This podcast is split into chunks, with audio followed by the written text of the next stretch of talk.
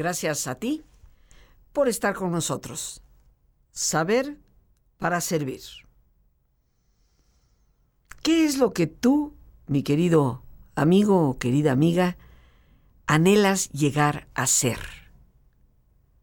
Como persona, como parte de una familia, de un entorno, de una sociedad, de un país, de un mundo en el que vivimos. ¿Qué es lo que de verdad en tu interior anhelarías con toda el alma llegar a ser? La pregunta que con frecuencia tú y yo nos hacemos es, ¿será posible llegar a ser lo que anhelo, lo que deseo, lo que espero? Hoy en este programa mi respuesta es contundente. Por supuesto que sí podemos llegar a ser lo que anhelamos ser.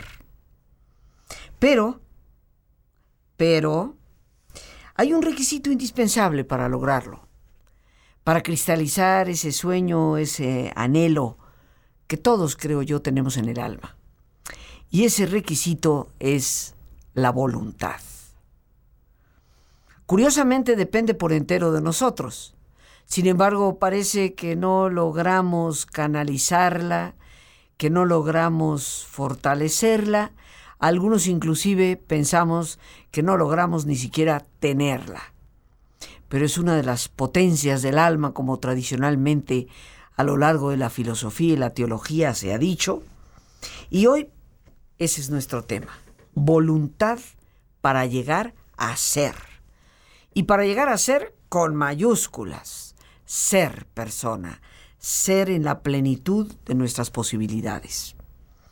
En este programa en el que me tomo la libertad de autoinvitarme para compartir un tema que siempre será, creo yo, importante para todos los seres humanos independientemente de la edad que tengamos, porque en nuestra voluntad radica precisamente el trampolín, el camino, la alternativa para poder llegar a cristalizar ese anhelo de lo que deseamos llegar a ser. Qué tan importante es la voluntad. Generalmente cuando he tocado este tema en alguna conferencia, en alguna exposición, inclusive en algún eh, trabajo dentro de mis estudios de posgrado, suelo citar una experiencia personal hace ya muchos años, me encontraba yo en Maranatá, Maranatá, este centro de espiritualidad en Valle de Bravo, del Carmelo Descalzo, donde he tenido la oportunidad de dar algunos retiros y donde fui durante mucho tiempo capacitada por mi adoradísimo padre Rafael Checa, que desde el cielo estoy segura nos sigue acompañando, y en una de esas tantas ocasiones que estaba por allá con él, capacitándome para jornadas de contemplación y que yo pudiera eventualmente también impartir esta experiencia que fue creada por Rafael mismo, nos encontrábamos en el comedor con un grupo de personas que estaban ahí atendiendo a uno de estos retiros contemplativos que daba Rafael personalmente. Al finalizar la comida, alguien se acercó para ofrecerle a él, desde la caja de chocolates, un chocolate. A él le gustaban los chocolates. Extendió la mano como, como dando la intención de que lo iba a tomar, pero inmediatamente la retrajo y dijo, no, muchas gracias, ahora no. Eso pasó, como pasan tantas cosas, simplemente lo observé, sabiendo que a él le gustaban, me pregunté para mis adentros qué habrá sido que no le llevó a aceptar el chocolate. Pero terminó la plática con las personas, se levantaron, cada quien se ausentó, pues ya sea para descansar un rato, para meditar, y Rafael me invitó a caminar con él un momento por los jardines.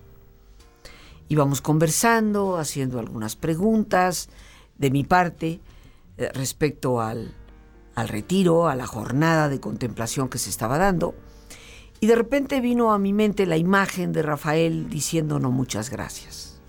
Así que le pregunté, Rafael, ¿qué pasó? ¿Por qué no te comiste el chocolate? ¿Te gustan tanto y estás tan flaco? Porque era flaquísimo. Yo creo que era de los que se para de perfil y lo que ves es una raya, ¿no? Le dije, ¿qué pasó, Rafael? ¿Por qué no tomaste el chocolate? Y todo me pareció indicar que él estaba esperando que yo le hiciera la pregunta. Se detuvo en seco, se volteó hacia mí, me tomó del brazo y me dijo, mira Rosita, mientras no tengas la voluntad para decirle no a un solo chocolate, no tendrás la capacidad para hacer oración diariamente durante una hora. Sin decir más, giró de nuevo sobre el camino y seguimos caminando. Mientras no tengas la voluntad, no tendrás la capacidad. Un mensaje que en lo personal me quedó fuertemente grabado y que nos habla de lo que es verdaderamente indispensable para poder llegar a ser lo que cada uno de nosotros desea llegar a ser. ¿Qué es la voluntad, queridísimos amigos? Tal vez ese es el título que debemos darle a nuestro programa el día de hoy en que me he tomado la libertad de autoinvitarme. ¿Qué es en realidad la voluntad? Veremos que desde el punto de vista filosófico, pues depende de esa capacidad de razonar para tomar elecciones también desde la filosofía y desde la teología, es una potencia del alma, o sea, una de las grandes capacidades de la mente humana. El concepto alma y mente se ha utilizado de manera indistinta a lo largo de los siglos. Por eso hoy se insiste en que el ser humano es cuerpo, mente, espíritu. El alma durante mucho tiempo se interpretó precisamente como la capacidad pensante, eh, las facultades eh, psíquicas en el sentido de la parte mental. Pero desde cualquiera de los ángulos podríamos decir que la voluntad es una potencia, una capacidad especial de nuestra mente. ¿Qué necesitamos para desarrollar la voluntad? Que es el camino indudable que nos va a llegar a poder hacer asequible el alcance de nuestras metas y sobre todo en esta ocasión la voluntad para llegar a ser plenamente lo que deseamos, lo que anhelamos llegar a ser. La voluntad requiere de ejercicio y tal vez por eso he querido iniciar este programa con esa anécdota compartida con el padre Rafael Checa hace tantísimos años. La voluntad es lo que determina la capacidad para lograr lo que anhelamos. Y se requiere de ejercitarse, y de ejercitarse desde las pequeñas cosas, queridos amigos. Algunos anhelamos tener una voluntad de hierro, una voluntad enorme. Sin embargo, no la ejercitamos en las pequeñas cosas, en eso que es lo cotidiano, en eso que es, como decía Rafael, decirle no a un chocolatito, para poder alcanzar a través del ejercicio de la voluntad cosas muchísimo más importantes, mucho más trascendentes y mucho más dentro de la línea de lo que tú y yo anhelamos alcanzar para llegar a ser plenamente. Ahora, hay dos formas de ejercitar la voluntad. Uno, y vamos a enfocarlo desde el punto de vista de la filosofía, el ejercicio positivo de la voluntad, que significa ejercer la voluntad haciendo algo. El ejercicio positivo de la voluntad es una energía de acción, nos lleva a actuar y depende del desarrollo de los valores, de las virtudes, depende de fortaleza, templanza. Ejercer la voluntad es hacer algo, proponerme hacer algo. En la vida espiritual, por ejemplo, el ejercicio positivo de la voluntad es asignarme a mí misma tiempos específicos de oración para practicar la oración. Dando un ejemplo cotidiano, para un deportista, el ejercicio positivo de la voluntad sería el asignarse tiempos diariamente para hacer sus abdominales, sus lagartijas, salir a correr. El aspecto de ejercicio positivo, en otras palabras, nos lleva a la acción, algo que tenemos que hacer para darle fortaleza a esa voluntad. Pero también lo, existe lo que se ha llamado un ejercicio negativo. Y podríamos decir que el ejercicio negativo no estamos hablando desde el punto de vista de lo malo, de lo desagradable, de lo feo, sino que así como el ejercicio positivo lleva a hacer algo, el ejercicio negativo lleva a dejar de hacer algo. Así como el aspecto positivo es la energía de acción, el aspecto negativo es la energía de freno. Es aquello que nos detiene. Puse un ejemplo, en la vida espiritual, el ejercicio positivo de energía de acción es asignarme un tiempo específico de oración diariamente. El aspecto del ejercicio negativo, energía de freno, sería dejar de hacer aquello que me va sacando de una vida de congruencia espiritual, como es eh, abusar de alguien, no ser coherente con los valores espirituales que digo tener y me detengo al hacerlo.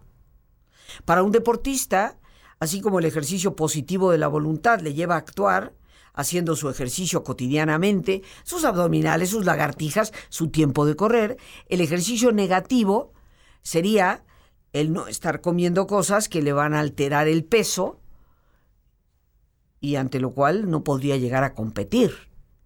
El no estar tomando ciertas sustancias que le van a llevar a un análisis positivo de un dopaje.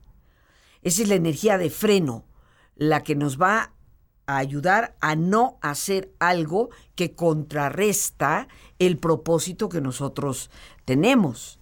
En esta vida, queridos amigos, para cualquier cosa que nosotros anhelamos alcanzar, necesitamos forzosamente el ejercicio de la voluntad, tanto de un aspecto como del otro. En la voluntad hay cosas que tenemos que ejercer y hay cosas a las que tenemos que saberles decir, no, esto no es lo que debo hacer, no es lo conveniente. En el camino de un objetivo de trabajo, para alcanzar un mejor puesto, un mejor desempeño, tener inclusive un mejor salario, bueno, hay cosas que debemos de hacer, nuestro trabajo con mayor eficiencia, nuestro trabajo con mayor excelencia. Hay que hacerlo y ser cumplido en ello. Esa es la energía de acción. La energía de freno es pues dejar de tener pereza, es dejar de estarnos levantando tarde, es dejar de ser impuntuales, es dejar de hacer las cosas a la y se va. Entonces la voluntad siempre se va a ejercer desde las dos perspectivas, desde las dos pendientes. Muchas personas piensan que la voluntad eh, depende por entero de nuestras inclinaciones naturales. O sea, es como que el impulso, como llamaría Sigmund Freud, la pulsión, es más fuerte que nosotros. Y pues ni modo, ¿qué quieres que haga? Y algunos nos vamos por la vida diciendo, es que pues ni modo, no pude. Ahora sí que la tentación fue más grande que, que yo. Eso es imposible, queridos amigos. Y vamos a, citar a uno de los grandes de la filosofía eh, desde una perspectiva totalmente racional. Su nombre fue Emmanuel Kant, un gran filósofo allá por el siglo XVIII, si bien recuerdo. Y Emmanuel Kant decía, nuestras elecciones voluntarias se pueden dar en total libertad, a pesar de nuestras inclinaciones naturales, haciendo posible el ir más allá de ellas. ¿Esto qué significa en términos prácticos para ti y para mí, y de acuerdo a uno de los más grandes racionalistas de la filosofía, Emmanuel Kant? Quiere decir que lo que tú y yo elegimos a través de nuestra voluntad, se puede dar en total libertad, no encadenados, no atados y a pesar de las inclinaciones naturales.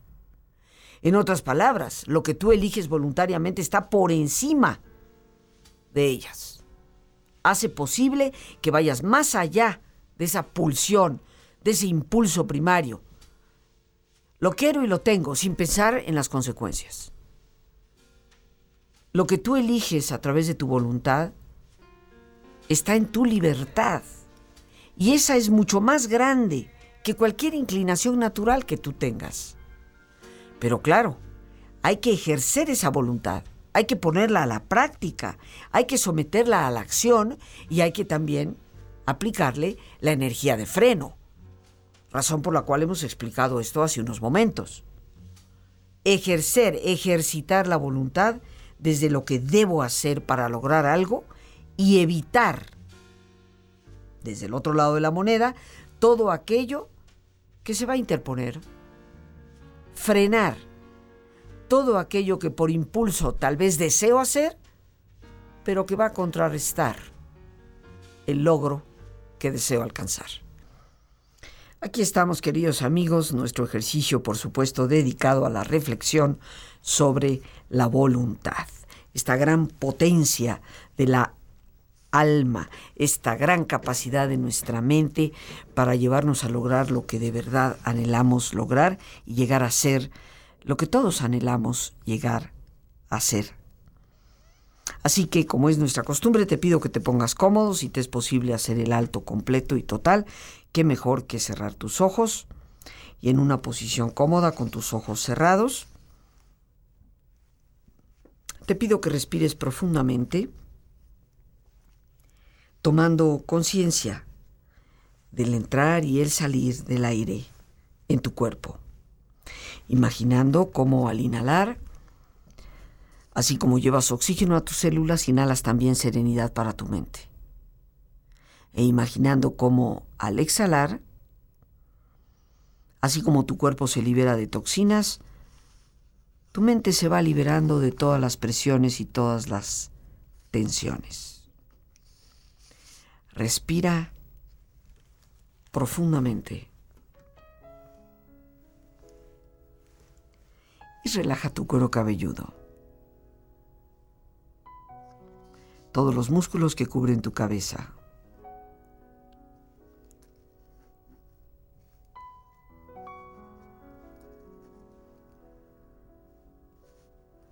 Relaja tu frente, siente la piel, la vibración de la piel que cubre tu frente.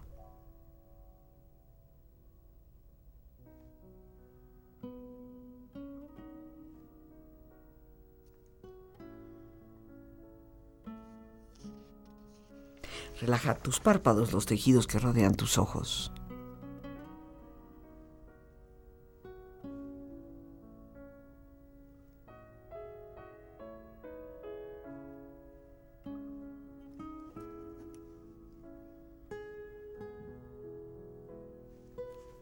Relaja tus mejillas, toda la piel que cubre tu cara.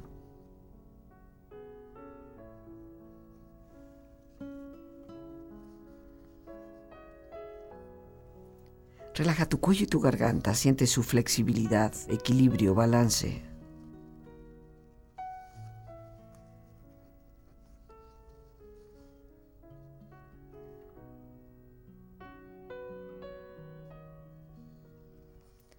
Relaja tus hombros, brazos y manos, así como tu espalda. Siente una agradable sensación que relaja todos los músculos en estas partes de tu cuerpo.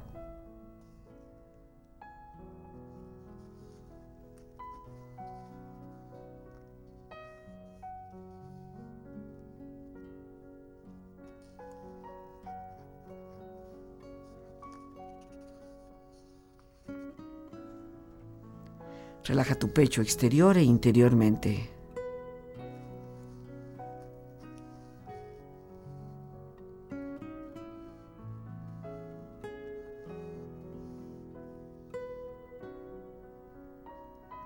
Relaja tu abdomen exterior e interiormente.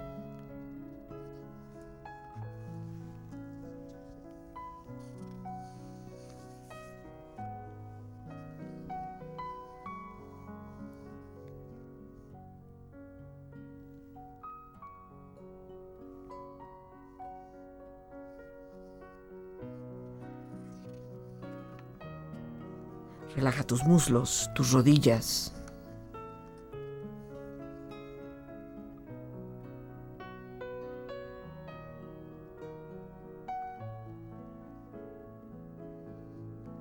Relaja tus pantorrillas y tus pies.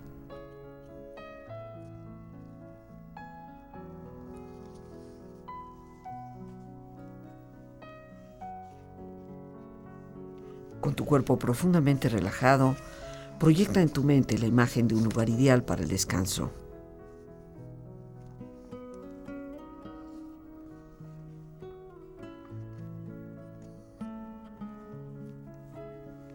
Imagina los colores, los sonidos, los aromas. Es una escena de paz y belleza. Siente estar ahí.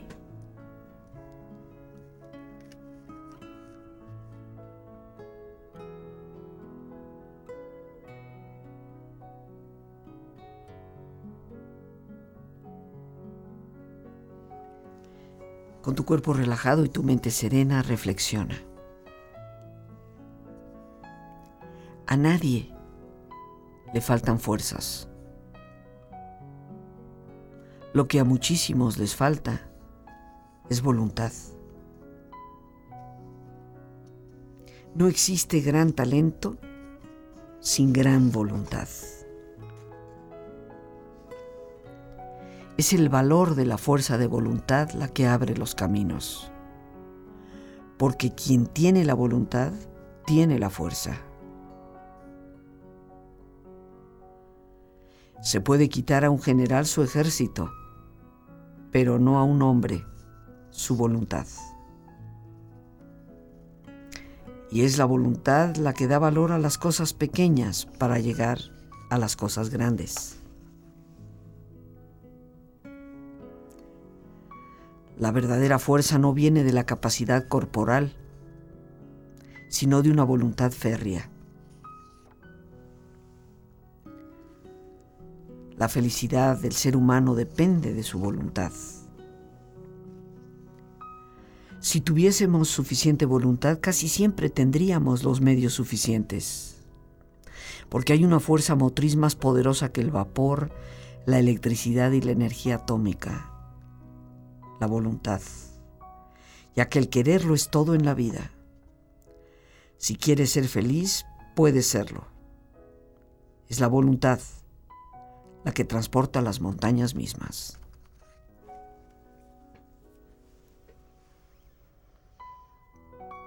Respira profundamente. Relájate bien. Y con esta experiencia empieza lentamente a estirarte, brazos, manos, piernas y pies, moviendo tu cuello, bostezando si lo deseas, haciendo que tu cuerpo retome su nivel de actividad habitual, hasta muy lentamente abrir tus ojos. Ojos abiertos, bien despierto, muy a gusto, bien descansado y en perfecto estado de salud, sintiéndote mejor que antes. La voluntad, queridos amigos.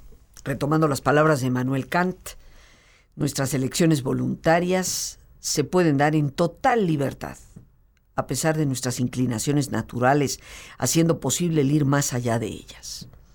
Lo que tú y yo elegimos por voluntad se puede dar en total libertad. Está más allá de esos impulsos, de esas pulsiones, haciéndonos capaces de sobreponernos a ellas. Y en la vida, queridos amigos, sin lugar a dudas, para alcanzar lo que deseamos, para llegar a ser lo que anhelamos ser, vamos a tener que tener fortaleza para ir más allá eh, de esos impulsos pasajeros que muchas veces nos desvían, sin lugar a dudas, del camino. Ya desde la filosofía clásica, hablamos desde Platón, Aristóteles, se nos dice que la voluntad es la apetencia racional o conforme con la razón en cuanto se distingue de la apetencia sensible, que es el deseo. ¿Cómo traducimos esto en términos cotidianos? Porque a veces hay que reconocer que los filósofos hablan que nada más entienden ellos. La voluntad es un apetito, es un, un algo que anhelamos tú y yo de acuerdo a la razón. Se distingue del apetito nada más sensible, que es deseo. Entonces encontramos voluntad y deseo. ¿Por qué cosa te dejas llevar más tú? ¿Por tu voluntad? que va orientada por tu razón para alcanzar un objetivo? ¿O te dejas llevar por tus deseos, que están movilizados por tus apetitos momentáneos? Satisfaces el apetito y se acabó. Tendríamos que detenernos a reflexionar cuando elegimos hacer algo, ¿qué es lo que nos está llevando a esa elección? La voluntad que está basada en lo que es razonable para poder alcanzar algo. ¿Es razonable que un atleta haga ejercicio todos los días para poder llegar a la Olimpiada y ser un medallista olímpico? Bueno, por supuesto, es totalmente racional. Tan racional que si el atleta no aplica su voluntad en hacer ejercicio todos los días, no llegará jamás a la Olimpiada. Pero está el deseo, que se guía por apetitos momentáneos. Ah, me quiero quedar en la camita otra hora y media y pues no voy al gimnasio. ¿Se acabó? Nos dejamos llevar por esos deseos momentáneos, pero que son los que van socavando boicoteando el que tú y yo podamos alcanzar los grandes logros. Por eso es que la voluntad hay que aplicarla desde las cosas pequeñas, desde lo que es del día a día. Ya la filosofía nos los está diciendo con toda claridad. René Descartes, también otro de los grandes filósofos de esa etapa de la historia llamada la Ilustración, siglo XVII y XVIII, uno de los grandes en filosofía, nos decía que la voluntad son todas las acciones del alma en oposición a las pasiones. Muy interesante su definición, que en términos sencillos nos está ayudando a entender que la voluntad tiene que ver con tu capacidad de la mente, con tu capacidad de ser un ser pensante, capaz de elegir, capaz de decidir por una cosa o por otra. En oposición, opuesto a las pasiones, el instinto, el impulso primario, que en todo caso no nos diferencia casi en absoluto de los animalitos. Lo que hace del ser humano un ser tan distinto, tan capaz, es su racionalidad, pero esta desaparece cuando la voluntad no entra en acción, porque eso significa que nos estamos dejando llevar por la pasión. Tu voluntad está presente en todas aquellas decisiones que tú tomes desde tu capacidad pensante, desde tu capacidad de razonar. Tendríamos que preguntarnos, ¿qué es lo que quiero y deseo que oriente mi vida? Mi capacidad de pensar, de ser un ser inteligente, o simplemente el antojo pasajero por una pasión que en la mayoría de los casos me puede por completo alejar de la meta que tengo. Por eso para llegar a ser, para cristalizar ese anhelo que tenemos de llegar a ser esto o aquello, de acuerdo a las metas que cada uno de nosotros se propone, la voluntad es indispensable y hemos de fortalecerla. La voluntad para llegar a ser. Sin ella, queridos amigos, llegar a ser lo que anhelamos es virtualmente imposible y si no, por lo menos altísimamente improbable. Hemos ido mencionando cómo la filosofía contempla lo que significa, lo que representa la voluntad. Y quiero citar a Johannes Fichte, un gran filósofo del siglo XVIII, que me parece en sus cortas palabras eh, nos habla de una amplitud respecto a la voluntad verdaderamente impresionante. Fichte nos dice que la voluntad es la facultad para cumplir el paso de la indeterminación a la determinación, con conciencia. Y bueno, como ves, hay que traducir efectivamente este lenguaje un poco académico o a veces rebuscado de los filósofos, vamos a aterrizar esto que me parece es síntesis eh, de lo que hoy hemos querido compartir. La voluntad es la facultad, o sea, es la capacidad, es lo que nos permite. ir de la indeterminación, del no hacer, del no ser, del no lograr, a la determinación, a definir lo que queremos, a establecer lo que anhelamos y dar ese paso con conciencia.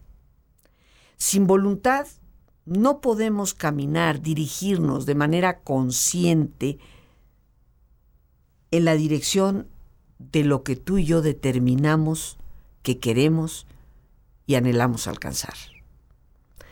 Es una manera muy importante de decirnos que entre el no ser, no ser lo que quiero, no hacer lo que anhelo, y el llegar a ser lo que sí espero llegar a ser y lograr lo que sí quiero, el paso entre una y otra se media a través de la voluntad, que requiere de una conciencia, o sea, de que conscientemente, dándonos cuenta, hagamos las cosas necesarias para llegar a ser y frenemos aquello que nos impide alcanzar lo que verdaderamente anhelamos. San Juan de la Cruz, que mencionó la palabra voluntad más de 600 veces en sus obras, y que nos habla mucho de las virtudes que tenemos obviamente que ejercer, desarrollar, nos dice en su libro, primer libro de la subida, que todas las virtudes crecen en el ejercicio de una. ¿Qué significa para ti, para mí? Significa que cualquier cosa que tú y yo anhelemos alcanzar, toda virtud, todo valor, toda capacidad, toda habilidad, toda destreza que tú y yo anhelemos alcanzar, desarrollar y llevar a su plenitud, se ejerce en la medida en que practiquemos tan solo una de ellas. Pero el ejercicio, aunque sea tan solo de una de ellas, es indispensable.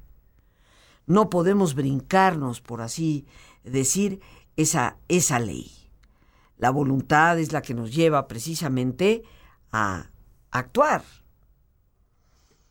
La voluntad, queridos amigos, para tener ejercicio, para que se acrecente, para que se fortalezca, tiene, como decía también San Juan de la Cruz, que decidirse a hacer la subida. A ti, seguramente, al igual que a mí, nos sorprende, nos maravilla esas personas alpinistas que suben las altas montañas, llegan a la cima, ven estos espectáculos magníficos de la naturaleza. Estamos conscientes del esfuerzo que han tenido que realizar para llegar a la cima de la montaña. La subida al monte siempre es escarpada, siempre va a requerir de esfuerzo. Y en esa subida al monte, estos alpinistas tienen que ir por etapas y tienen que ir dejando atrás ciertas cosas innecesarias porque cargando todas las cosas no podrían subir. Tienen etapas donde colocan sus casas de campaña, pero no pueden pretender subir hasta la cima cargando la casa de campaña entera. ¿A qué me refiero? En el camino, queridos amigos del esfuerzo, vamos a tener que ser desprendidos. Tendremos que ir dejando a un lado ciertas cosas. No podemos, como dicen, silbar y mascar pinole al mismo tiempo. O una o la otra la subida, el camino estrecho, como se ha dicho a lo largo de los siglos, representa algo indispensable para poder alcanzar la cima de la montaña, tu meta, tu cristalización de llegar a ser todo lo que tú anhelas llegar a ser. La voluntad, queridos amigos, dependen del ejercicio, dependen de tomar la determinación de la práctica, por así llamarlo. En el libro de Llama, también de San Juan de la Cruz, hay una frase muy hermosa que dice, tu vientre, que es tu voluntad. ¿Qué es el vientre, queridos amigos? El vientre, nosotros las mujeres, es lo que gesta la vida. Es lo que va a dar eventualmente la luz a que un ser humano nazca al mundo. Tu vientre que es tu voluntad. En otras palabras, tu voluntad, que es donde vas gestando aquello que deseas verdaderamente alcanzar. Solo aquello que tú ejerces con voluntad es lo que te va a dar la posibilidad de lograr tus metas, de lograr lo que verdaderamente anhelas. Desde las cosas pequeñitas, porque seguramente estarás pensando, pero ¿cómo ejercerla? Empieza por lo pequeño.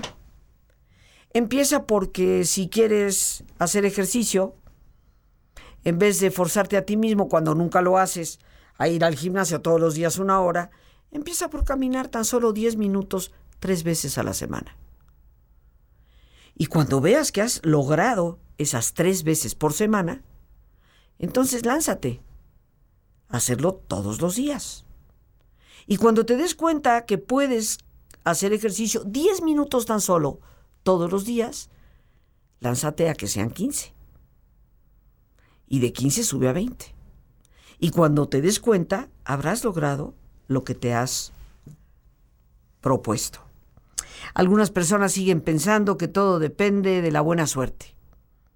De que es que algunos tienen firme voluntad y otros, otros la tenemos demasiado frágil. Pero también citando a San Juan, solía decir cada uno toma de la fuente como lleva el vaso. ¿Qué tanto te preparas tú? ¿Qué tanto haces ese ejercicio voluntario cotidianamente? De eso dependerá el, el que logres alcanzar cada vez mayores y mejores cosas. La voluntad, queridísimos amigos, debe conformarse en un hábito. Todo aquello que tú practicas con asiduidad, asiduidad, para decirlo correctamente, se va a convertir en un hábito. Hay que ser asiduos a algo, aquello que te va a llevar a concretar tu meta, tu objetivo. Por lo tanto, y como síntesis y conclusión, ¿qué es lo que anhelas llegar a ser? Bueno, ponte a pensar qué cosas requieres para lograrlo. Y empieza a practicar de a poquitos alguna de esas cosas que te serán indispensables para concretar la meta. En la medida, queridos amigos, que lo hagas, en esa medida vas a ir adquiriendo un hábito, hasta que llega un momento en que no te cuesta ningún esfuerzo elegir esto en vez de aquello, porque te has habituado a ello. En otras palabras, y para poner un ejemplo concreto, si te habitúas a hacer ejercicio todas las mañanas, llegará un momento en que se convierte en un hábito, te será muy fácil realizarlo, pero eso requirió en sus inicios de caminar ese camino estrecho, de subir esa montaña escarpada, para que finalmente llegue sin lugar a duda a la cima. Nosotros establecemos nuestros hábitos, decidimos qué hábitos tenemos y cuáles no. Recuerda que la voluntad tiene dos formas de ejercitarse, haciendo por una parte y dejando de hacer por la otra. Si conservamos esto en la mente, llegaremos a desarrollar hábitos de acuerdo a lo que verdaderamente anhelamos. Y lograrlo es lo que nos lleva a la realización de nuestros objetivos. Está en nuestras manos, en nadie más. Todo depende de nuestra voluntad. Las gracias a Dios por este espacio que nos permite compartir y el más importante de todos, una vez más, gracias por tu paciencia al escucharme, por ayudarme siempre a crecer contigo. Que Dios te bendiga.